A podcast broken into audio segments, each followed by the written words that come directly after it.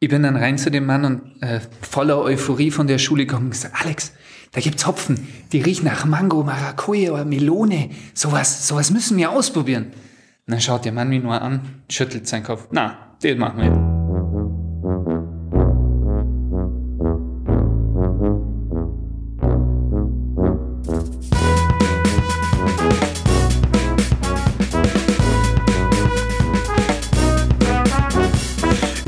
Allgäu in Sonthofen und zwar hocke ich bei Kilian Stückler, der ist Braumeister und Inhaber hm, vom Hirschbräu, des Hirschbräu. Kilian, hallo. Vom Hirschbräu, des Hirschbräu? Vom Hirschbräu. Vom Hirschbräu, sagt man.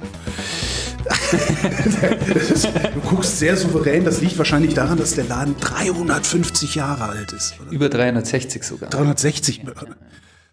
Das ist eigentlich der Hauptgrund, warum das so ist, ja. Geht's noch älter? Bestimmt. Also Bier ist ja generell äh, eine ziemlich alte Geschichte. Und äh, wir haben halt 1657 angefangen, andere vor uns, andere nach uns. Es gibt welche, die vor 1657 angefangen, auch dokumentiert vor 1657, ja. die auch immer noch da sind. Die auch immer noch da sind, genau. Die erwähnen wir gar nicht, wir bleiben bei euch. Fällt mir auch keine ein. ähm, ist, die, ist die gut dokumentiert, diese Firmengeschichte? Ja, es war so in der Chronik, äh, er hieß Hans Papst und hat für 25 Gulden Konsensgeld damals die, ähm, die Erlaubnis gekriegt, Bier zu brauen. Das war, also du kannst es sehen hinter mir, äh, im Brauereigasthof. Damals war eigentlich äh, jede Brauerei, denke ich, äh, eine kleine Gastwirtschaft, die halt Recht erworben hat, Bier zu brauen. Und bei uns in Sonthofen war es so, es gab insgesamt fünf, sind alle nach Tieren benannt worden. Zwei davon gibt es heute noch als Gasthäuser, Gasthof Adler und Gasthof Löwen. Und wir waren halt der Hirschwirt und äh, sind als einzigste irgendwie am Leben geblieben über die ganze Zeit. Wie kommt's? Also was habt ihr richtig gemacht oder was haben die anderen falsch gemacht? Oder? Das war alles vor meiner Zeit. Ich hoffe, dass ich in Zukunft alles richtig machen werde, aber ähm, ja, es man weiß es nicht. Bei Brauereien ist es ja immer so, wenn die von der Familie geführt werden, dann äh, gibt es mal mehr, mal weniger Kinder. Die einen Kinder wollen mit der Brauerei was zu tun haben, die anderen nicht. Also lassen die anderen sich auszahlen, da geht äh, Vermögen verloren. Vielleicht hat der Brauereibesitzer keine Nachfolger, es will keiner kaufen. Also die unterschiedlichsten Gründe, denke ich. Aber wie kann man denn angesichts einer so langen Tradition nichts mit dieser Tradition zu tun haben wollen? Also, also dafür, dafür muss man doch enterbt werden. Richtig. Nein. Ähm, also bei mir war es auch so, meine Eltern haben mir das eigentlich immer freigestellt, was ich machen will. Die haben nie einen Druck ausgeübt, sie waren aber auch immer ehrlich genug, über die schönen und die schlechten Seiten äh, ihres Berufs zu reden. Also es war immer so, wir sind von der Schule gekommen, meine Schwester und ich, und am Mittagstisch haben unsere Eltern erzählt und ich weiß nicht, ob das denen so bewusst war, was wir halt aufnehmen oder was mir, ich meine, klar mit 13, 14, äh, was nimmt man da wahr, aber wir sind eigentlich immer die Brauerei war immer Thema, immer am, am Esstisch oder eigentlich unser ganzes Leben. Wir sind in der Brauerei aufgewachsen, wir haben hier gespielt schon immer, ich spiele immer nur in der Brauerei. Ähm, ja. Die ist auch tatsächlich mitten in der Stadt, die Brauerei, ne? Das ist auch eher selten. richtig. Darauf sind wir aus. Ich überlege gerade, ob ich irgendeine Brauerei kenne. Ja, es gibt schon in Köln gibt es ein paar. In ich bin Kölner, darum überlege ich gerade, welche das sein könnte. Aber ich, die Pef, Pefken ist, glaube ich, noch eine Innenstadt. Ja, ja Ürigisch, aber das Ürigisch halt, Düsseldorf, ja. ja. aber ähm, ja, es gibt, es gibt schon noch Brauereien und ähm, wir sind sehr stolz drauf. Es ist oft nicht leicht, weil ich sage mal, bei jeder neuen Investition, die wir gerade in die Produktion machen, ist es halt immer, wir haben einen bestimmten Platz, größer wird er nicht. Also muss man planen und dass man sich auch in der Zukunft nichts verbaut. Und nebenan irgendwie so ein Wohnhaus zukaufen, wegreißen, Brauerei erweitern, ist keine Option. Ja, die Immobilienpreise sind alle gerade so niedrig. Gell? Ja, stimmt. Nein, also wir sind zufrieden mit der Größe, äh, die wir haben. Immobilienpreise sind ein gutes Stichwort. Es ist ja eigentlich ein Filetgrundstück, auf dem das hier steht. Wäre es nicht betriebswirtschaftlich sinnvoller, das zu verkaufen an irgendeinen Investor und rauszuziehen aufs Land und da? Äh ja, das tut mir jetzt schon weh, wenn du das mal aussprichst. Nein, aber natürlich. Und darum gibt es auch viele Brauereien heute nicht ja. mehr in der Innenstadt, weil irgendwann hat man gesagt, okay, das in der Innenstadt macht von der Größe keinen Sinn mehr oder vom, vom Verkehr. Ähm, wir gehen auf die grüne Wiese raus. Und dann klar, dann verkauft man das Grundstück in der Innenstadt und hat sich dann mehr oder weniger den Bau finanziert schon von der neuen Brauerei. Was es natürlich dann auch für die Brauerei einfach macht, weil man kann alles ebenerdig bauen. Wir haben Malzsilos im vierten Stock und einen Lagerkeller zwei Stockwerke unter der Erde. So wie es halt früher 1895 gebaut worden ist. Und jede Menge Praktikanten, die dann die Säcke tragen müssen. Nee, das äh, geht noch, aber unsere Bierbrauer sind alle sehr schlank, weil sie viele Treppen laufen müssen. Wenn du hier räumlich begrenzt bist, dann bist du ja wahrscheinlich auch in der Produktionsmenge begrenzt. Du kannst ja auch nicht, nicht unendlich Output, oder? Das ist richtig, ja. Also wir haben in den letzten Jahren ähm, zwei, drei Investitionen gemacht, die uns da ein bisschen den Druck rausgenommen haben. Also wir hatten gerade mit der Filtration, das war so das Nadelöhr in der Brauerei, also sowohl Sudhaus, Gärkeller und Lagerkeller hätten mehr äh, Bier herbracht, aber dadurch, dass wir einen, einen Filter hatten, der halt nicht ganz auf unsere Größe und unsere Bedürfnisse zugeschnitten war, ähm, war das immer so ja, ein Problem einfach. Und mhm. jetzt ähm, neuer Filter ist immer um einiges flexibler und ich meine, wir setzen nicht unbedingt auf Wachstum. Also mir wird es eigentlich gefallen, wenn das alles so bleibt, wie es ist. Ähm, der Allgäuer Biermarkt ist ein sehr begrenzter Biermarkt. Also ich glaube, wenn ich was mehr mache, nehme ich es irgendjemand anderem weg. Ähm, man müsste überregional. Ich wollte gerade sagen, ja. Ja, wir haben, wir haben zum Glück im Allgäu eine sehr gesunde private Brauwirtschaft. Also äh, es gibt vier andere private Brauereien bei uns im Allgäu und das merkt man, also der Allgäuer und der Tourist, die trinken gern Allgäuer Bier.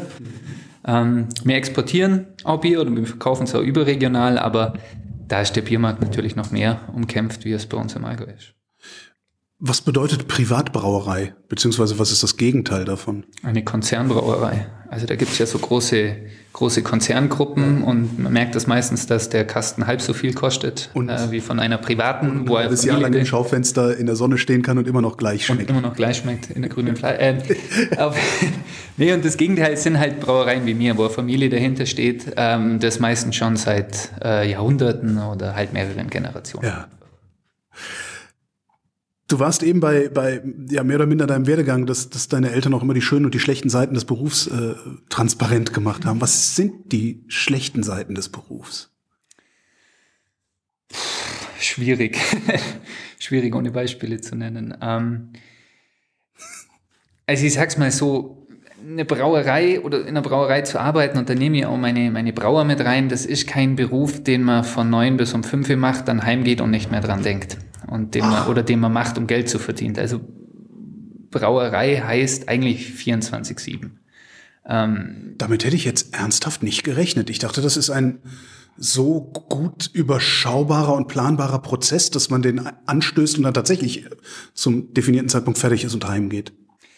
Also ich sage mal, unsere Brauer, die machen ein Bier und wenn es fertig ist, gehen sie auch heim.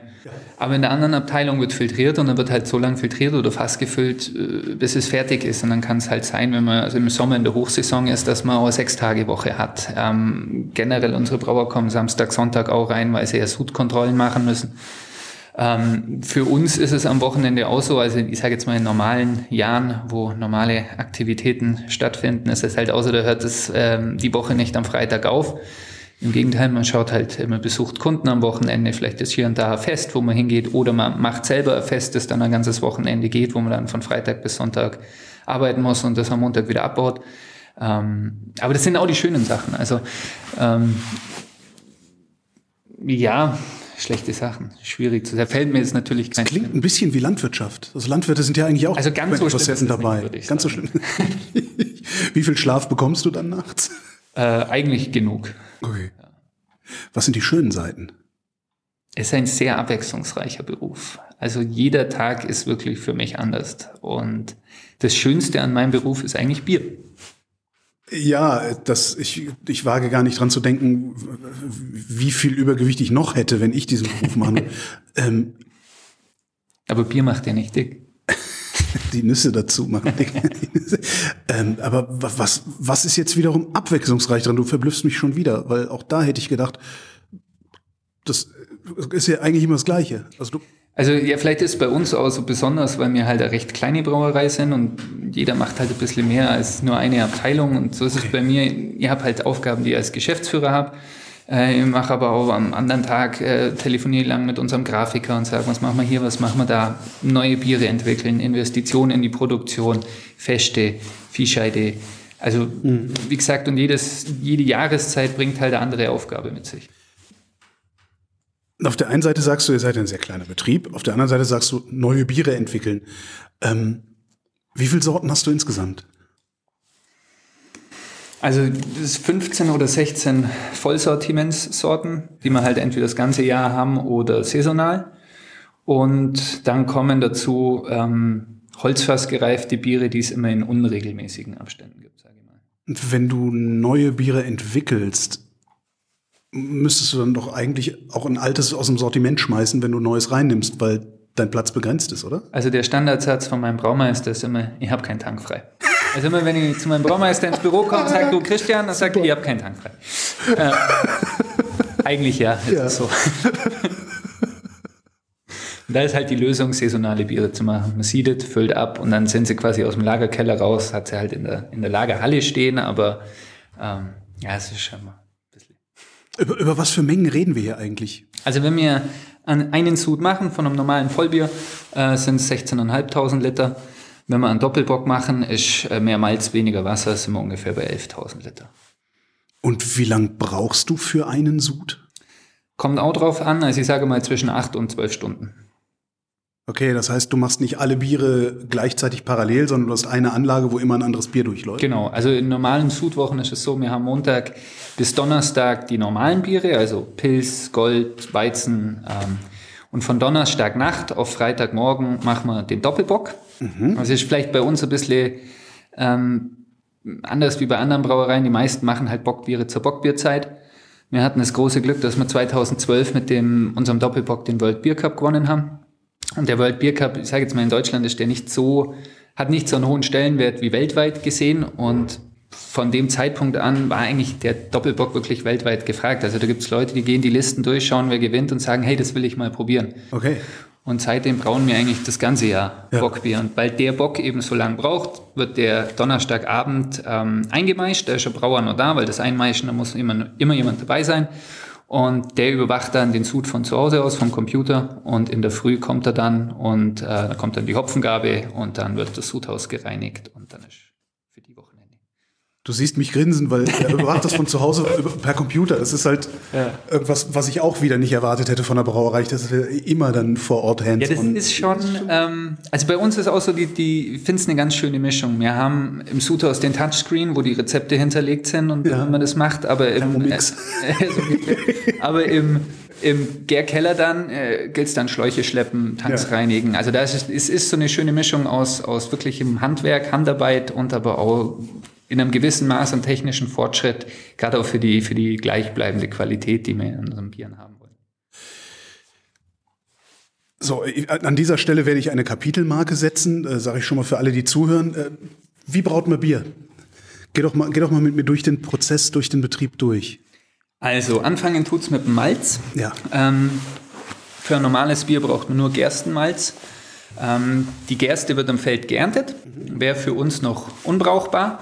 Es müssen erst Enzyme gebildet werden und das Korn muss erst weich gemacht werden. Und das passiert in der Melzerei. Man muss sich das dann so vorstellen wie so ein 70 Meter langes Kneippbecken, also so 40 Zentimeter hoch. Mhm. Da wird die Gerste ausgebreitet, bekommt Wasser, Wärme und frische Luft und dann fängt das Korn an zu keimen. Bei der Keimung entstehen eben diese Enzyme, die wir dann später im Sudhaus brauchen und die Zellwände werden abgebaut. Das heißt, dass dieses Korn weich ist. Also so ein Gerstenkorn ist steinhart, könnten wir auch gar nicht zermahlen. Dann so ungefähr nach fünf bis sechs Tagen ist die Melzung vorbei und dann kommt das Ganze auf die Darre. Da kommt dann die Farbe ins Bier, sage ich mal.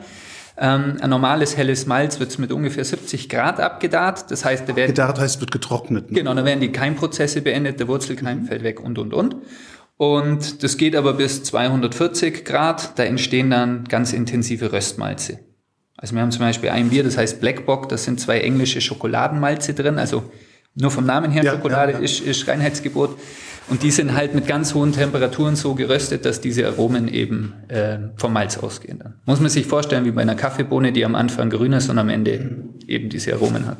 Kannst du aus ein und demselben Malz, äh, je nach Temperatur, mit der, du, mit der das gedarrt wird, äh, dann auch den Geschmack äh, skalieren im Bier? Ja. Also nicht nur den Geschmack, sondern auch die Farbe. Also es gibt Karamellmalze, die bringen eine gewisse Süße rein. Es gibt Sauermalze, die wie der Name schon sagt, eine gewisse Säure mit reinbringen. Es gibt helle, dunkle Malze und die bringen alle andere Eigenschaften mit. Aber das Ausgangsprodukt ist ein und, die, ein und dieselbe Gerste. Genau. Und da, also muss ich auch ehrlich sagen, kenne ich mich nicht so aus. Ja. Ähm, das das Know-how liegt in den Melzereien. So, dann hast du Also ja, genau. Es Ja. geht ja weiter. Ja, ja, Wir genau. ja das, der das knabbern wir Malz. Ähm, genau, und äh, der Hopfen, der wird vom Feld geerntet, ähm, wird dann auch in, in Pellets verarbeitet. Also das ist, sage ich mal, das gängigste Produkt, das äh, in Brauereien im Einsatz ist und dann wird es bei uns angeliefert. Bei uns ist, wie gesagt, so, wir haben ein, ein altes Gebäude, das damals aber auch als Brauerei konzipiert worden ist, wo man noch keine Technik hatte. Das heißt, man hat das Malz in den vierten Stock rauf und ist dann mit jedem Produktionsschritt ein Stock- Stockwerk tiefer gegangen. Okay. Ja, die Brauer waren immer, immer ziemlich findig, wenn es darum geht, sich die Arbeit zu erleichtern und ihr Bier besser zu machen. Na, und vor allen Dingen kannst du auf kleinem Raum produzieren, ne? Genau. wenn du die Höhe baust. Ja. Ja. Und ja, wie gesagt, also es wird angeliefert, kommt dann in die Silos. Von den Silos wird es abgewogen, je nachdem, wie viel Malz wir brauchen. Ich sage mal, für einen Export braucht man weniger wie für einen Doppelbock. Ähm, das kommt dann in einen Tagesbehälter, dann wird dann auch gemischt. Brauchen wir jetzt ein helles Malz, ein dunkles Malz und, und, und. Ähm, und von da geht's dann am nächsten, also geht's dann zuerst in die Schrotmühle. ja. äh, wird es dann zermahlen und geht dann am nächsten Tag, wird es mit Wasser vermischt und wird eingemeischt. Die Maischarbeit ist eigentlich im Endeffekt, dass mir die Eigenschaften, die die Gerste mitbringt und da ist die Gerste auch einzigartig auf diesem Planeten und eigentlich der Grund, warum es Bier überhaupt gibt, weil die Gerste ist ähm, das einzigste Getreide, das sich durch die Enzyme, das es innen drin hat, sich selber von Stärke in Zucker zerlegt. Und das ist quasi der, der erste Schritt oder mit der wichtigste beim Bierbrauen, dass die Hefe Zucker, äh, Zucker kriegt, den sie verstoffwechseln kann. Genau. Ja, ja. Und die Gerste ist, wie gesagt, das, Das einzigste. nur die Gerste. Darum braucht man nämlich auch bei einem Weißbier, wo ja mindestens 50 Prozent Weizenmalz drin sein muss, braucht man immer eine Gerste, weil das Weizenmalz einfach nicht so enzymstark ist. Gerste als Starter sozusagen. ja. Okay. Genau, und dann ähm, haben wir eben verschiedene Maischprogramme für verschiedene Biere.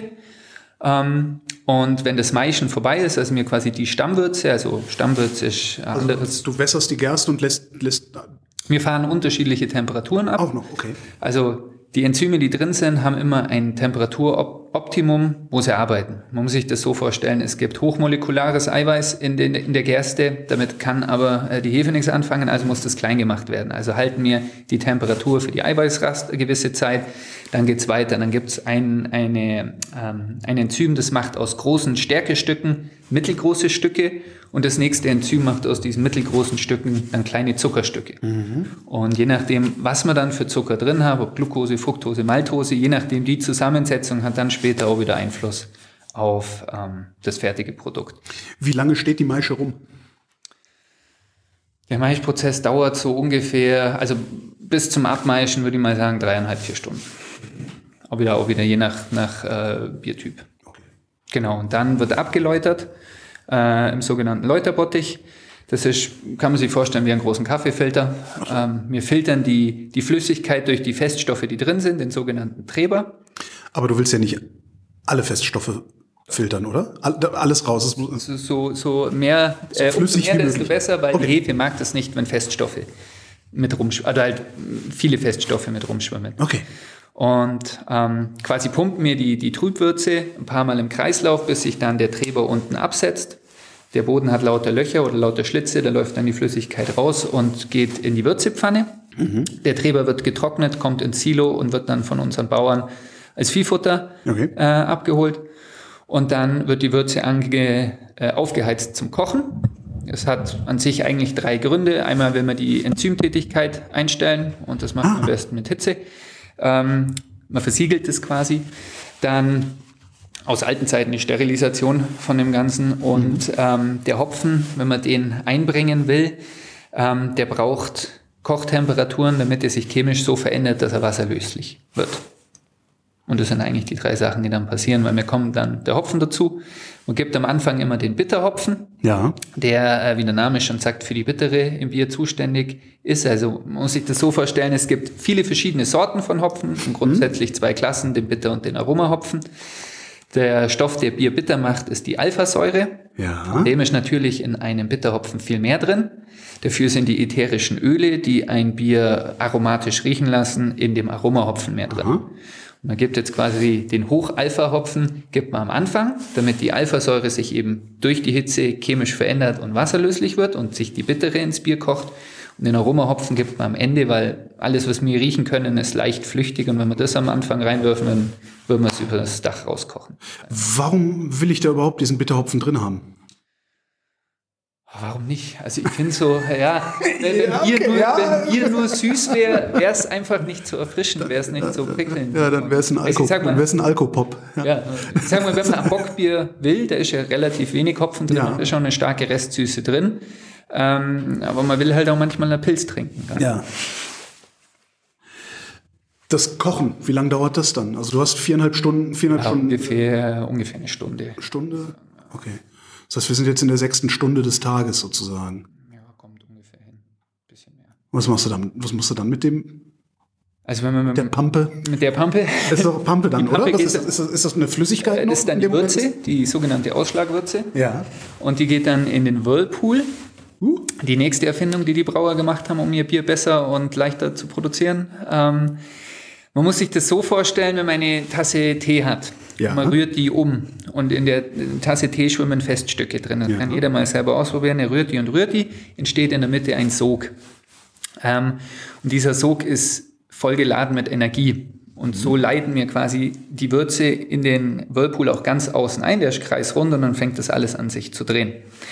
Ist jetzt ähm, nur per Wort ein bisschen schwer zu erklären, wenn ich es nicht bildlich zeigen kann, aber Ja, im das mit der Endeffekt Teetasse, das kennt man aber, wenn da so ein bisschen ein paar Krümel drin sind. ja, genau. Und wenn man die dann so dreht, merkt man irgendwann, die, die Feststoffe liegen sich genau in der Mitte ab. Ja. Und das hat Was man eigentlich nicht erwarten würde. Man würde ja erwarten, dass sie nach außen stehen. Also aber im Endeffekt nehmen die von, vom Boden auf die Energie von dem Strudel und gehen in der Mitte nach oben, verlieren oben die Energie, gehen an die Seiten und fallen runter.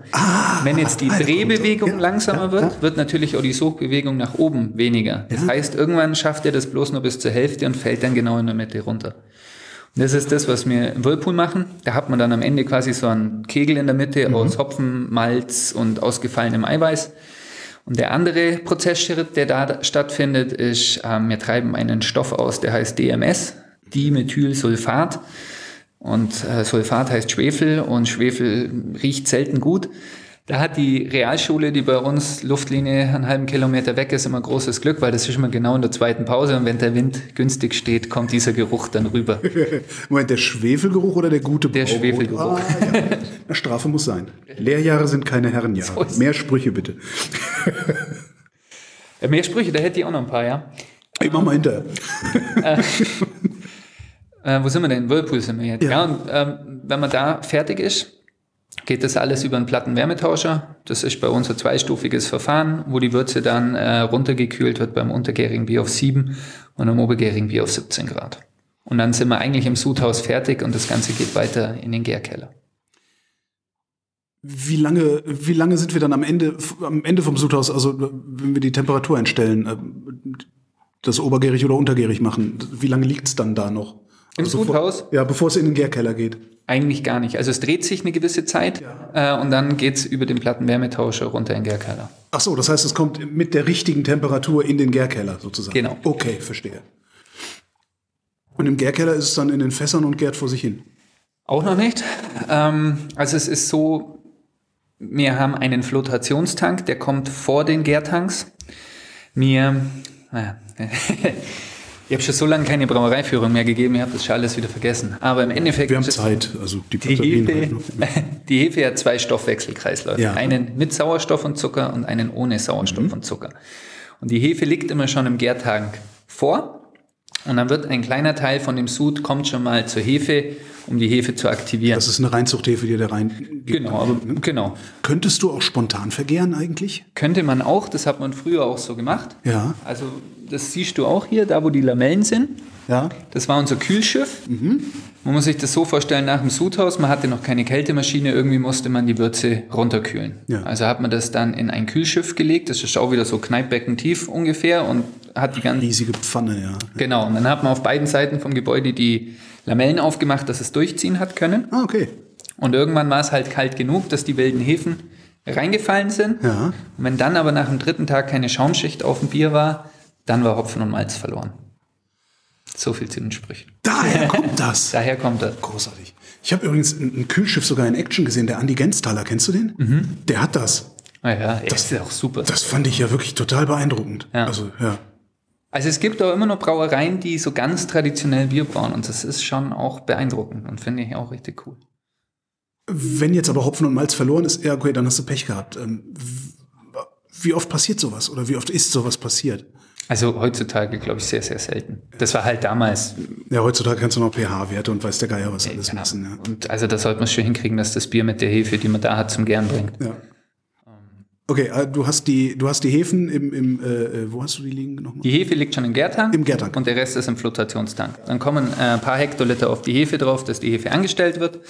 Ähm, Im Flotationstank passiert Ich Folgendes. muss gerade lachen, weil du in ja ganz anderen Flüssigkeitsdimensionen denkst als ich. Komm, paar Hektoliter. Ja, das ist mir Brauerei. ähm, der Rest, wo noch im Flotationstank ist, heißt Flotationstank deshalb, weil der Sauerstoff, der in der Würze ist, treibt nach oben und nimmt dabei eigentlich noch sämtliche Feststoffe mit, die einfach noch drin sind. Und dann wird das Bier unten abgezogen und die Feststoffe bleiben im Flotationstank. Und das ist quasi der äh, Sinn davon, dass die Würze wieder ein Stück klarer ist, wenn sie auf die Hefe trifft. Und dann hat man in den ersten, sage ich mal, sechs bis acht Stunden von der Gärung muss man mit der Temperatur noch sehr niedrig bleiben. Es hat den Grund, ähm, solange die Hefe Zucker und Alkohol, äh, Zucker und Sauerstoff hat, äh, produziert sie die sogenannten höheren Alkohole, also nicht den Ethanol, den wir vertragen, sondern ähm, Propanol, Isobutanol, wie sie halt Ja. heißen. Ähm, das kriegt man aus einer Hefe nicht raus, das machen die seit Jahrmillionen so, aber durch die Reduzierung der Temperatur dämmt man diese äh, Produktion eben ein, was dann später dazu führt, dass die Biere bekömmlicher werden. Und sobald man dann, sage ich mal, den Sauerstoff verbraucht hat, geht man mit der Gärtemperatur ein, zwei Grad noch nach oben und dann Wie hoch ist deine Gärtemperatur normalerweise? ah, so neun bis zehn Grad beim okay. unterjährigen Bier. Okay. Und dann gärt's. Ist, dann ist es in diesen großen Stahltanks mittlerweile. Wie lange gärt's? Kommt auch auf den Biertyp drauf an. Ja. Ich sage mal so fünf bis sieben Tage im Gärkeller. Ähm, wir haben auch noch ein traditionelles Verfahren. Das heißt, wir haben Gärkeller und Lagerkeller. Wir haben liegende Tanks in einem gekühlten Raum im Lagerkeller, wo das Bier dann vier bis acht Wochen noch liegt. Und in den vier bis acht Wochen braucht das Bier eben auch noch oder braucht die Hefe noch einen gewissen Anteil an Zucker, dass sie das Bier eben reifen kann und Kohlensäure bilden kann, die dann im Bier bleibt und den Restextrakt eben da unten verkehrt. Also wir vergären im Gärkeller nicht 100 Prozent, Ja. sondern so ungefähr 80 Prozent von dem vergärbaren Zucker vergären wir und die restlichen 15, 20 Prozent werden dann im Lagerkeller vergoren. Das heißt, ab, ab, ab dem Moment, wo das Malz angepackt wird, dauert's dann doch noch mal mehrere Wochen, bis das Bier fertig ist. Auf jeden Fall. Ich hätte gedacht, das wäre eine Sache von vielleicht Stunden und Tagen. Also es gibt Mittel und Wege, das mittlerweile schneller zu machen, gerade mit diesen stehenden äh, Tanks, wo man unter Druck vergären kann, wo man quasi die Temperatur erhöhen kann, wenn man einen Druck drauf gibt, weil das dann die negativen Eigenschaften quasi auch wieder ausbremst. Schnellkochtopf. So ungefähr. ähm, haben wir leider die Möglichkeiten nicht, aber bin auch ganz froh, dass mir das Ich wollte gerade sagen, leider. Klar, wenn du natürlich, wenn du, wenn du, klar, wenn du, wenn du eine Woche in der Produktion sparen kannst, kannst du hinterher ein paar mehr Also Fässer es gibt ja, es gibt ja Großbrauereien, ähm, die sehr, sehr, sehr, sehr, sehr viel mehr Bier machen wie mir und auch sehr viel günstiger sind. Und das liegt nicht daran, dass die schlechte Rohstoffe haben oder minderwertiges Produ produzieren, sondern weil die einfach modernste Anlagen haben und äh, brutal schnell sind in dem Ganzen. Und Zeit ist Geld. Und Was heißt brutal schnell dann? Also wie viel schneller? also ich weiß nicht, ob die in zwei, drei Wochen ein Bier fertig kriegen, aber ich glaube, dass, dass das schon im Bereich des Möglichen ist. Okay. Ließe sich dieser gesamte Prozess automatisieren in einem großen Kasten sozusagen? Bestimmt. Bestimmt, denke ich. Also das wird, äh, ich war auch schon in großen Brauereien, wo, wo die Braumeister im Sudhaus in einem Glaskasten hocken vor drei Monitoren. So Atomkraftwerk mit. Ist so ungefähr. Also es ist auch beeindruckend Ja. au- auf seine Art. Aber wie gesagt, ich bin froh, dass es bei uns so ist, wie es ist. Ja, ist es dann noch Handwerk? Nee, ne? Das müssen andere entscheiden. Okay. Ich meine, zum Beispiel mit der ganzen Craft-Bier-Welle, Craft heißt Handwerk, Ja. ähm, wurde in den USA erschaffen, um sich von den Großen abzutun. Und bei uns in Bayern sind eigentlich alle Brauereien Craft-Bier-Brauereien nach der Definition. Ja, und Brewdog hat einen, hat einen Standort in Berlin und wenn du da reinguckst, sieht das nicht nach Craft Beer aus. Ist- An welcher Stelle kommt der Geschmack ins Bier? Oh, an vielen. Also es fängt mit dem Malz an, wo ich quasi den, den Körper von dem, von dem Bier, wird ein, ein sehr trockenes Bier, wie jetzt zum Beispiel bei einem Pilz. Das muss man sich im Sudhaus dann so vorstellen, es sind ganz viele kleine Zucker da, die die Hefe halt schnell weg ist. Und beim Bockbier haben wir ganz viele große Zucker, wo die Hefe natürlich erst die kleinen ist, dann die mittelgroßen und dann die großen. Und irgendwann sagt die Hefe auch, nach sieben Tagen nur Schnitzel, äh, sagt die auch irgendwann, ich kann nicht mehr. Und drum bleibt eben Zucker äh, im Bier zurück und dann wird das ein schweres und also ein, ein wie heißt es beim Wein? Ein lieblich. Lieblich. Also einfach. Halbtrocken. Ja, genau.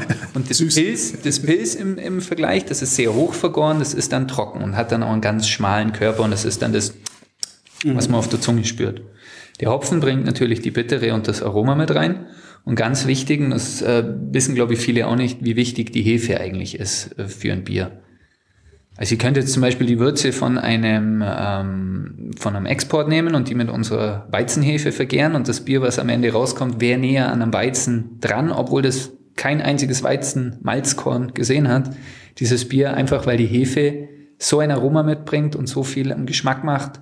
Ähm, es gibt also nicht die Bierhefe, sondern es gibt tatsächlich eine Weizenhefe, eine Pilzhefe, eine. Un unsäglich viele Hefen. Okay. Also es gibt wirklich für jeden Bierstil gibt unterschiedlich viele Hefen. Ähm, es gibt äh, belgische Kloster-Ale-Hefen, es gibt, es gibt aber auch äh, unterschiedliche, sage ich mal, für, für unseren deutschen Biergeschmack untergärige Bierhefen. Es gibt verschiedene obergärige Weizenhefen. Die einen machen ein Nelkenaroma, die anderen machen Bananenaroma. Äh, da gibt es zum Beispiel eine Brauerei in Münchner, ganz be be bekannte, die hat auch eine Hefe, die hat so einen intensiven Eigengeschmack. Wir hatten zum Beispiel, ähm, wo ich auf der Braumeisterschule war, hat, da macht man mal einen Meistersud und ähm, eine Gruppe neben uns hat einen roten Weizenbock gemacht und der, wo ähm, damit in der Gruppe war, hat bei der besagten Brauerei eben seine Lehre gemacht und hat dann von denen eine Hefe gekriegt. Und hätten wir die Augen zugemacht und das Glas vorne hingestellt kriegt, hat man gedacht, das ist ja ganz normaler Weizen von der Brauerei. Und wenn man dann aufmacht und sieht, oh, das Bier ist rot und hat 6,5 Prozent, also das ist, ja, das ist faszinierend. Ich stelle mir gerade vor, wie du durch sämtliche Weinkeller Deutschlands marodierst, überall ein bisschen von der Wand kratzt und versuchst damit Bier zu brauen. Das, das würde gehen, oder? Ich habe sogar mal eine Geschichte gelesen von einer amerikanischen Craft-Bier-Brauerei, die eine Probe, eine Hefeprobe aus dem Bad des Braumeisters genommen haben. Bart oder Bart? Bart. Okay. Es klingt super eklig, aber wenn man ja, sich vorstellt, wir ja, sind mit so einem, so einem, Probestab in den Bad gegangen, haben das auf einen Nährboden getan, haben dann eine Hefe isoliert und haben damit ein Bier braut.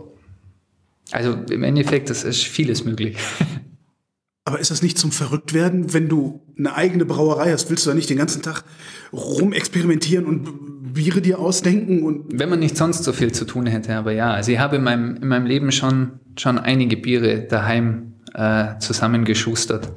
Und es macht Spaß. Es ist richtig, richtig, äh, ja, macht, macht richtig Spaß und vier, fünf Wochen Wartezeit und man ist gespannt, hat es funktioniert, hat es nicht so funktioniert, wie schmeckt der Hopfen, wie schmeckt die Hefe, wie sieht das Bier aus. Wie gesagt, ich habe einen sehr schönen Beruf. Könnte ich natürlich auch machen, ne? Zu Hause, also 10-Liter-Kessel oder irgendwie sowas. Welche Fehler würde ich machen, die mir den Spaß daran verderben? Also, weil du machst ja wahrscheinlich alles richtig. ja, ja, bestimmt. und äh, tweakst dann so äh, am Hopfen rum oder an den Hefen rum oder sowas. Also, äh, ja, ich sag mal so, ich habe den großen Vorteil, ich wohne direkt neben der Brauerei und ich kann mir aus einem bestimmten Produktionsschritt eben Flüssigkeit mitnehmen, wo ich schon die Qualität aus unserem Sudhaus habe. Und darum sind meine Experimente eigentlich relativ nah dran an dem, was ich dann im Sudhaus, also als fertiges Bier machen will. Weil ich sage, ich habe die Qualität aus unserem Sudhaus und kann dann meine eigenen Hefen, äh, meinen, äh, meinen eigenen Hopfen, meine eigenen Malzsorten oder zunehmen. Ähm, das Ganze wird dann in einem, 30, äh, in einem 50 Liter Fass äh, hauptvergoren und in einem 30 Liter Fass äh, im Lagerkeller gereift. Und dann habe ich eigentlich ein Bier aus einem 30 Liter Fass, das ich mehr oder weniger reproduzieren kann. Es ist immer schwierig, dann von den 25 Litern auf die 16.500 hochzurechnen. Aber bisher hat es ganz gut funktioniert. Wer trinkt dann die 30 Liter? Da findet man immer jemanden. Ja, natürlich. Wie lange halten die sich dann, diese 30 Liter? Nicht. Äh, Fassbier sollte immer sehr schnell getrunken werden, wenn es mal angezapft ist. Sehr schnell? Drei, vier Tage. Oh, okay. Also, ja. Angenommen, ich wohnte jetzt in Sonthofen oder in der Umgebung und würde jetzt zu Hause mit Bier experimentieren wollen. Könnte ich vorbeikommen und sagen, hast du mal 10 Liter Sud? Im Sud ist schwierig, aber mir hat schon den einen oder anderen, der halt kommen, schon gefragt hat, ob ich ihm einen Malzschrot geben kann und, oder einen Hopfen und das habe ich eigentlich immer gemacht. Wir waren vorhin noch bei deinem Werdegang irgendwie hängen geblieben. Ähm, du hast gesagt, du hättest gar keine Lust gehabt, die Brauerei zu, aber warum eigentlich nicht? Ja, weiß ich heute auch nicht mehr. Äh, so zurückblickend, keine Ahnung.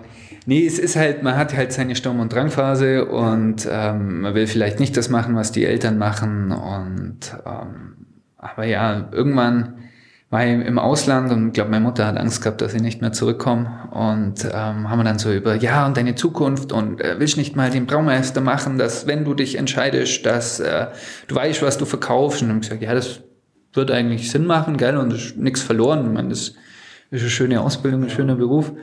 Und ich muss ganz ehrlich sagen, in dieser Zeit hat sich dann auch wirklich diese Leidenschaft entwickelt. Dafür, ich habe gesehen, wie spannend das ist, wie interessant das ist. Es haben plötzlich so Fächer wie Mathe, Physik und Chemie, die ich im Gymnasium gehasst habe, haben plötzlich Spaß gemacht und ich habe gute Noten. Ja, weil sie Sinn ergeben. Plötzlich haben sie es erledigt.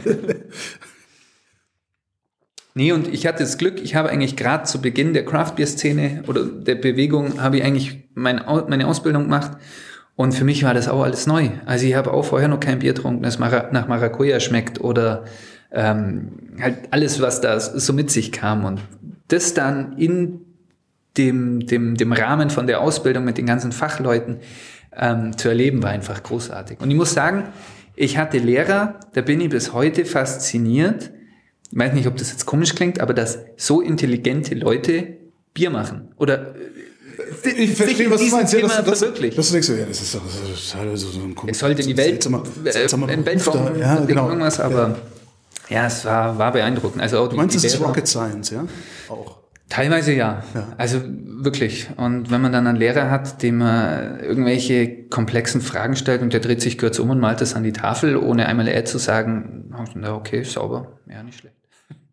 Wie lange dauert das denn dann zum Meister zu werden? Also nochmal drei Jahre, drei Jahre Lehre zum Gesellen und dann genau, zwei Jahre. Genau, Jahre Brauer Melzer. Mhm. Und dann kann man sich eigentlich entscheiden. Man hat die Möglichkeit, man macht den Handwerksmeister. Den habe ich gemacht. Das ist der, der kleinste, sage ich mal. Das ist in einem Jahr nach IHK. Mhm. Ähm, dann kann man den Getränketechnologen, der dauert zwei Jahre. Man kann den Diplombraumeister, der dauert drei Jahre. Und dann den äh, Brauingenieur machen. Also Aber zum Beispiel, bist du dann auf Industrieskala, oder? Also ja, und, und äh, Anlagenbau. Ja, okay. Genau, aber unser Braumeister, der hat den Diplom-Braumeister in Stefan gemacht. Das ist so das Klassische.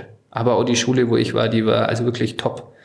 Ähm, kann nur Lob aussprechen. Aber was kann dein Braumeister mehr, was lernt der Diplom-Braumeister mehr, als du gelernt hast? Weil du, du machst jetzt schon den Eindruck, als wüsstest du, wie man Bier herstellt.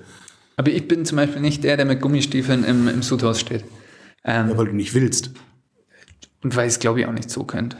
Okay. Also ich, ich, muss auch sagen, okay. ich bin, ich bin ähm, das ist jetzt halt bei mir, sage ich mal, der Sonderfall als Brauerei Junior oder halt als, als Kind von Brauereibesitzern sagen die, okay, du brauchst ein äh, Praktikum ja. und dann darfst du die Ausbildung machen. Normalerweise muss man halt die Ausbildung haben, um dann den Meister zu machen, was ja auch absolut Sinn ergibt. Achso, du musstest die Ausbildung gar nicht machen? Ich musste die Ausbildung nicht machen. Und dann okay ich sage jetzt mal, ich bin dann so einer, der kommt nicht vom Studium und sagt, äh, unserem Biersieder, der seit 40 Jahren da ist, wie er es jetzt zu tun hat, sondern ich war dann auch wirklich in jeder Abteilung und habe wirklich alles mal gemacht. Und ähm, das kann man einfach nicht ja. das so schnell nachholen. Also drum ist das ein Beruf, der dreieinhalb Jahre Ausbildung hat. Und ähm, aber ja.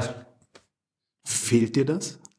Manchmal ja. Also manchmal ist es schon so, ähm, dass ich mir gedacht hätte, warum hätte ich nicht das gemacht? Also ich habe Aus, Ausbildung zum Banker gemacht. Oh, ja, weil ich, weil, ich immer, weil ich immer was machen wollte, was nichts mit der Brauerei ja, zu tun hat. Ja. Und ich möchte es auch nicht missen. Ähm, Wäre jetzt kein Job, den ich bis an mein Lebensende machen wollen würde, aber das war auch eine, auch eine tolle Zeit und ich habe auch viel mitgenommen. Aber auf der anderen Seite ist halt auch, Brauer wäre halt auch schon auch schön gewesen. Ne? Wäre das denn ein Job, den du bis an dein Lebensende machen wollen würdest? Also du musst ja jetzt, weil ist ja dein Laden. Ne? Hilft nichts. Nee, aber ich könnte auch Brauer sein. Weil ich glaube, das ist auch ein sehr befriedigender Beruf, wenn man jeden Tag sowas erschafft. Also es kommt jetzt darauf an, in welcher Abteilung man ist, aber entweder man füllt 500 Fässer Bier ab oder man filtriert äh, x Hektoliter Bier oder man hat 160 Hektoliter Bier gemacht. Also das sind äh, schön. Und auch für die ist, auch wenn es jetzt, sage ich mal, die Aufgaben relativ gleich sind jede Woche. In so einer alten Brauerei ist das halt nie immer so gleich. Wenn du so ein neues Bier erfindest, wo fängst du an? Ähm, Beziehungsweise wo, woher, woher kommt überhaupt erstmal die Idee? Meistens habe ich. 10.000, Entschuldige, ich quatsche mal rein. Ja. Wenn du so 10.000 Hefemöglichkeiten hast, du musst ja zumindest eine vage Ahnung haben, in welche Richtung du läufst. Also meistens ist es immer so, dass ich irgendwas trinke, was mich, was mich wahnsinnig beeindruckt. Und dann überlege ich mir halt für mich, wie könnte man sowas nachbauen? Mhm. Äh, ich probiere da nicht genau das gleiche Bier nachzubauen, aber ich sage halt, ähm, ja, ich möchte auch ein Bier haben, das äh, so, so fruchtig riecht.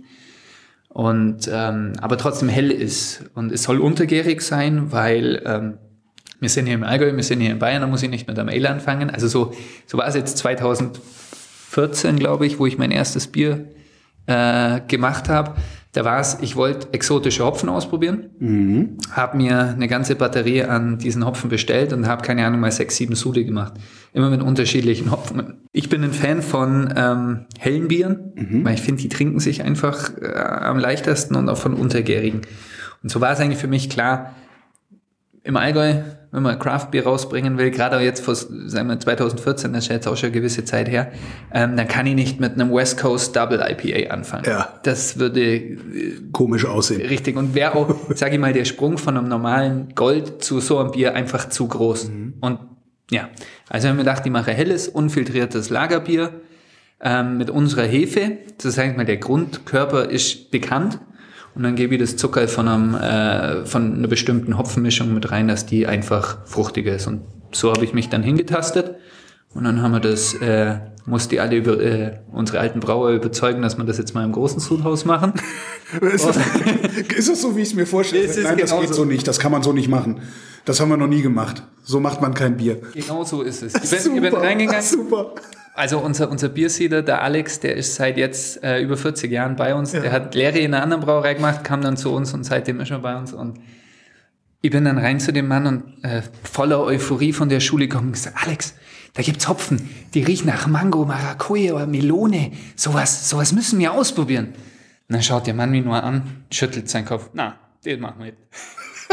Thema, Thema gegessen. Und so aber, hat dann, aber ich bin der Chef. Na, aber das war, an sich war es gut, weil dann habe ich äh, einen Weg suchen müssen, wie ich das für mich selber ausprobiere. Ja. Und da ist dann der Gulaschtopf ins Spiel gekommen, der 25 Liter Gulaschtopf, in dem bis heute noch unsere Biere, unsere neuen äh, experimentiert werden. Weil der super funktioniert oder weil du Das ist eine Menge. Bist? Nee, das ist, also mein Schwager, der hat eine, eine Wirtschaft, bei dem warst du, glaube ich, auch schon beim Uli. Ja. Und dann habe ich gesagt, Uli, hast du mir nicht irgendeinen Topf? Und der hat mir halt diesen Topf hergestellt. Und das ist so gerade die Menge, die man kochende Würze aus dem zweiten Stock äh, dann äh, runter, so. Äh, so runtertragen kann, dass es safe ist. Und ähm, ja, es braucht ein bisschen eine Menge, dass das alles Sinn macht und dass man das dann auch hochrechnen kann. Das, wenn du unfiltriert sagst, an welcher Stelle im Produktionsprozess filtrierst du nicht? Also die Filtration findet generell kurz vor der Ab Abfüllung statt. Ja. Ähm, unfiltriert heißt jetzt aber für mich nicht, dass das Bier nicht relativ klar ist. Ja. Also ich probiere schon, wenn ich so ein Bier mache und das liegt acht Wochen im kalten Lagerkeller, kommt das sehr blank raus. Ja. Und das ist auch für mich irgendwo, ja, gehört das. Ich bin kein Fan von so richtig, richtig trüben Bieren. Mhm. Ähm, aber wie gesagt, das ist Geschmackssache. Das heißt, du verkaufst auch gar kein Bier, das du selber nicht magst? Überlege gerade, aber nein. also ich habe Favoriten, auch bei uns im Sortiment. Und es gibt da Biere, zum Beispiel unseren Doppelbock. Ich lieb, ich lieb's, wenn wir den Doppelbock in der Bierprobe haben. Aber ich habe mir noch nie eine Kiste mit nach Hause genommen. Kiste Doppelbock habe ich auch noch, also und ich trinke viel und schnell. aber eine Kiste Doppelbock, nee. Das ist es sowas. Ich, ich weiß das Bier zu schätzen, ich liebe den Geschmack, aber das wäre jetzt nichts, wo ich daheim hätte. Aha. Wenn ich auf einem Bockbierfest und das aus einem Steinkrug trinke, ist das auch sensationell. Aber ja, 80 Prozent, 85 Prozent der Biere sind hell filtriert oder die anderen 15 sind ein Weizen. Was ist der Unterschied zwischen ober- und untergärig? Okay, Temperatur, wo die Hefe schwimmt, aber auch die Hefe, als, als, die Hefe an sich. Die Hefe an sich auch. Genau. Was ist denn für, für mich als ja, Konsument der Unterschied eigentlich? Ähm, ja, es kommt darauf an, was man, was man in dem Moment für ein Bier will. Will ich ein, ein kräftiges, filtriertes Export mit einer gewissen Bittere ähm, oder will ich eher den erfrischenden, spritzigen Weizen mit wenig Bittere, aber dafür mit ein bisschen mehr Kohlensäure und einem leicht fruchtigen Aroma? Und ich meine, der Trinken, der weiß ja immer, was er haben will. Ja. Ähm, und das sollte möglichst auch kriegen. Ja, aber du bestellst ja nicht, gib mir ein obergäriges Bier. Also was bekomme ich, wenn ich das bestelle? Ja, man könnte eine Ale kriegen, man könnte einen Kölsch kriegen, man könnte einen Weizen kriegen. Ja? Also da sieht man auch schon wieder diese, diese ja. große Vielzahl. Das sind alles obergärige Hefen, aber äh, es ist halt eine Ale-Hefe, eine Kölschhefe und eine, eine das heißt, Es ist eigentlich vollkommen egal, ob mein Bier obergärig oder untergärig ist. Es interessiert Leute wie dich, weil es für die Produktion wichtig ist. Und, Ja, das sowieso, aber generell. Na, ich alle mich alle so, Biere ich sind schön, bin der Kölner so. und, und auf, auf, manchen, auf manchen Etiketten steht dann äh, obergärig seit 1800 irgendwas. Und ich denke halt jedes Mal, ja, ja, okay, aber was heißt das denn eigentlich? Ja, eigentlich genau das. Die obergärigen Hefen gern oben. Ja. Und die untergärigen gern quasi im, im Bier. Und wenn die fertig sind, setzen die sich ab. aber es wird mir wahrscheinlich niemand ein untergäriges Kölsch verkaufen können, weil dann ist es kein Kölsch mehr, oder? Dann ist es kein Kölsch mehr. Ja, das heißt, dass das da drauf steht, ist einfach nur Geschwätz. So würde ich es jetzt nicht sagen. Aber ich meine, das ist halt, mit irgendwas muss man ja werben, oder? Stimmt. Ähm, tauschst du dein Sortiment denn eigentlich auch aus? Oder ist es wirklich, sagst du, okay, die neuen Sachen, die ich so erfinde, die gehen in die Saison war und der Rest, der Rest bleibt Standard? Andersrum gefragt, was ist dein, was ist dein jüngstes Standardbier und was ist dein ältestes? Also, das ich jetzt gemacht habe. Ne, Oder, das ihr habt. also ich würde sagen, das Gold, also bei uns heißt das Export Gold. Ja. Das Hirschgold ist das, was eigentlich schon immer, immer gibt bei uns in der Brauerei. Dann das Holzerbier. Ähm, das heißt nach Urväterart, das ist angelegt quasi auf die Biere, wie sie früher waren. Etwas dunkler, etwas kräftiger. Ähm, das hat man damals auch mit der Bügelflasche eingeführt. Also wir waren damals, glaube ich, die geschätzt dritte, vierte Brauerei, die in Deutschland wieder mit dem Bügeln angefangen hat. Das passiert ja auch immer in so Wellen. Jetzt ist gerade wieder die Euroflasche, also die, die klassische Augustinerflasche, Ja. ist der Trend. Davor war es die Euroflasche, dann war es die NRW. Die Euroflasche waren diese, diese 03, diese, diese mit dem schmalen Hals, oder? Nee, nee, das ist Longneck oder Vichy. Euro ist die, die Augustinerflasche. Ach so, okay, das ist Euro. Okay, die, ja. Mhm. Und ähm, wie wie gesagt, also ich weiß nicht genau, wann es war, das war alles vor meiner Zeit, aber ich schätze Anfang der 90er. Ich, ja, ich sage lieber nichts Falsches. Auf jeden Fall hat man da dieses Bier mit der Bügelflasche, da hat das gepasst, da ist vorne ein Mann drauf mit seiner Axt in Lederhosen, der im Winter Bier, äh, Holz fällt. Ähm, und ja, ich würde sagen, das sind die zwei ältesten. Weizen machen wir auch schon lang und Bock machen wir eigentlich, ja, weiß ich, ja, müsste jetzt lügen können. Nervt das eigentlich nicht mit den verschiedenen Flaschen? Also du könntest doch im Grunde jedes, jedes Bier, das du machst, in eine und dieselbe Flasche, also in die Euroflasche äh, füllen, äh, anderes Etikett drauf. Und ich hätte doch, also macht das was am Geschmack? Das macht nichts am Geschmack, ne? Das ist, Doch, ja. Also ich muss ehrlich sagen, Flaschen ist ein ganz schwieriges Thema, weil ähm, ich sage mal, diese Standardflaschen, also die Longneck, die NRW, die Euro, die NRW? Äh, das Äh, ist die ganz normale Kronkorkenflasche. Ja, okay. Die heißt NRW, weil die halt Okay. gekloppt da erfunden worden ist. Ähm, das ist ja immer, ich meine, wir haben das, das, das, das tolle Mehrwegsystem in Deutschland. Ja, allein da, da, da, allein das spricht doch schon dagegen, dass man mehr als eine Flaschenart haben will. Eigentlich ja, aber man muss sich immer von der Konkurrenz absetzen. Macht man das nicht mit per Geschmack? Nee, also eigentlich ja, aber ähm, ich sage mal, eine Etikette auf der Flasche macht viel aus. Ja. Und eben, das sieht man jetzt auch an der Euro-Flaschen, ähm, die Flasche macht viel aus. Also ich bin zum Beispiel kein Fan von den Bügelflaschen. Ich trinke ungern aus einer Bügelflasche. Ich habe eher die kleine Flasche oder die ganz normale Kronkorkenflasche. Aber es gibt viele Leute, die lieben die Bügelflaschen. Ähm, Ja, vor allen Dingen in den Großstädten, wo die die mit in die S-Bahn nehmen können und so lang zumachen können. Ja. Also es hat alles Vor- und Nachteile. Ähm, generell, ich finde super, dass wir ein Mehrwegsystem haben in Deutschland. Das Problem ist halt auch, jede große Brauerei oder viele große Brauereien nehmen sich da raus, indem sie Individualflaschen machen. Stimmt, mit Prägungen und sowas, ne? Ja. Genau. Und äh, das Problem ist halt auch, ich sage jetzt mal, bei der, bei der NRW, der klassischen, hat man das nicht so, dass halt sehr viel schlechtes Leergut im Umlauf ist. Schlechtes Leergut, was ist, was ist schlecht? Also, äh, Also man sieht ja die, die Ringe über dem Etikett, diese weißen Ringe an der Flasche. ja, Das sind Scuffing-Ringe, weil damit das Etikett geschützt ist, hat die Flasche genau oben und also unterhalb und oberhalb geht die ein bisschen weit raus. Ja. Dass wenn die in der Füllerei auf dem Band stehen, ähm, dass die nicht das Etikett wieder runterreiben. Und daran sieht man, wie alt die Flaschen sind, weil eine neue Flasche hat das nicht. Und wenn jetzt mal zehn Durchläufe durch eine Füllerei hat, dann sieht die schon ziemlich verranzt aus. ja. Und es gibt halt leider das Problem, also wir kaufen natürlich nicht nur Neuglas, ähm, wir kaufen natürlich auch Gebrauchtglas und da hat man halt immer das Problem, wo kommt das her, wie lange ist das draußen gestanden? Wir hatten jetzt zum Beispiel durch Corona das Problem, wir haben mehr äh, Flaschen zukaufen müssen, weil halt weniger Fassbier dafür mehr Flasche. Ja. Ähm, da sind Flaschen gekommen, die sahen top aus, also wirklich top, die hatten keinen Kratzer, nichts. MHD hinten auf der Flasche 2017. Das heißt, die Flaschen standen jetzt vier Jahre irgendwo rum. Ja.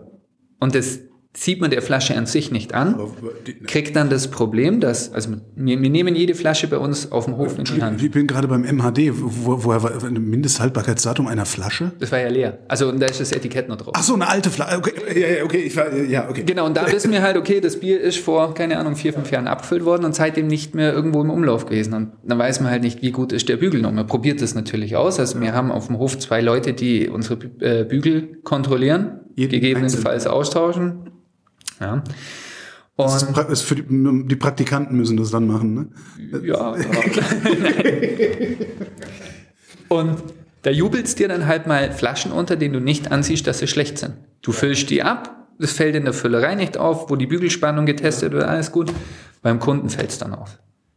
Der legt dann die Flasche in den Kühlschrank und die läuft aus. Was für den Kunden super ätzend ist. Und der weiß ja überhaupt nicht, dass das gar nicht deine Schuld ist, sondern Es ist dem Kunden auch egal und es kann ihm auch egal sein, weil ich habe ihm das Produkt verkauft und der ist unzufrieden damit. Aber das sind so, ja, das sind so ab, ab, absurde äh, Auswüchse, die jetzt, äh, sage ich mal, Corona in dem Fall hatte oder generell diese ganze äh, Mehrwegsituation hat. aber grundsätzlich sagst du, ist das Mehrwegsystem gut. Warum? Super. Warum nicht? Das ist, Nein, das, also ich würde mir vorstellen, es ist doch aus, aus Verbrauchersicht, ne, ach, jetzt muss ich schon wieder für 8 Cent die Flasche da hinten hintragen. Was natürlich Quatsch ist, weil ich gehe da ja sowieso hin, um mir ein neues Bier zu kaufen, dann kann ich ja die alte Flasche mitnehmen.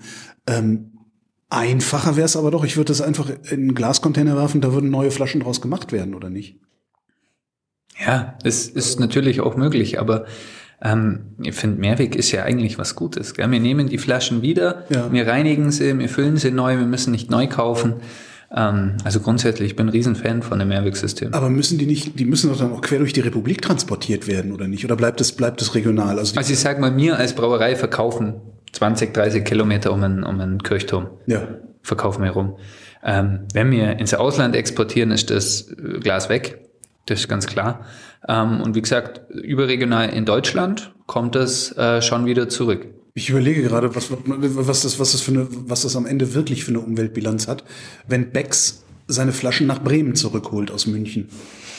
Wobei die Ja, wahrscheinlich. aber wie viel kostet es oder was für eine Ökobilanz hat es, neue Flaschen in so einem, in so einem Hochofen zu machen? Also Stimmt, und ich meine, der Rohstoff, Hitze, ja, der Rohstoff stimmt, ja. ist ja auch noch irgendwo da. du, du hast recht, ja, du hast recht.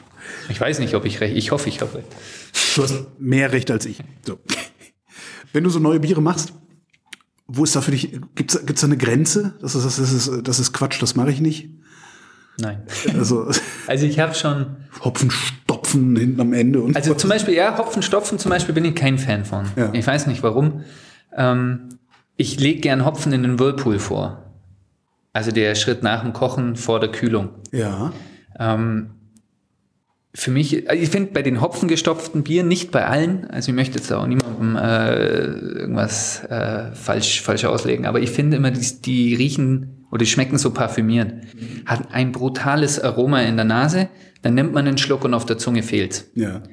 Und ich finde, mit dem Whirlpool kann man das eben schön, eine schöne Balance herstellen, weil da ist es nicht mehr so heiß, dass viel von der Bittere ins Bier übergeht, aber noch so warm genug, dass ich eben viel von dem Aroma rüberkriege. Und also ich finde, oder ich bin meiner Meinung nach überzeugt, dass man da die schöneren Biere hinkriegt. Aber wie gesagt, äh, lass mich gerne eines Besseren belehren. Die saisonalen Biere, die du machst, sind, die, sind das immer die gleichen oder gibt es jedes, jedes Frühjahr ein anderes Bier? So die Nee, also- Frühjahr Spezial. Momentan sind es die gleichen, aber ich will jetzt nicht sagen, dass es vielleicht in Zukunft mal das eine ausgetauscht wird und durch ein anderes ersetzt wird. Und Zukunft überhaupt, also du, du hast nicht genug Platz, um zu expandieren. Äh, Ich vermute mal, dass du auch keine Lust hast, irgendwo anders jetzt noch eine Brauerei äh, hinzustellen, weil die ist dann nicht mehr in der Innenstadt. Ähm, Wie sieht die Zukunft für so einen Betrieb wie dich aus? das, was wir machen, gut zu machen und damit auch Geld zu verdienen. Also, wie gesagt, ich bin kein Fan davon, immer größer, immer größer und Wachstum und Wachstum.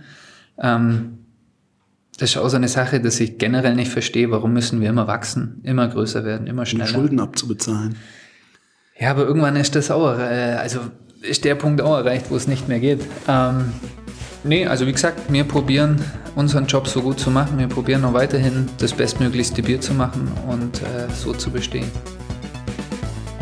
Kilian Stückler, vielen Dank. Ja, gern geschehen.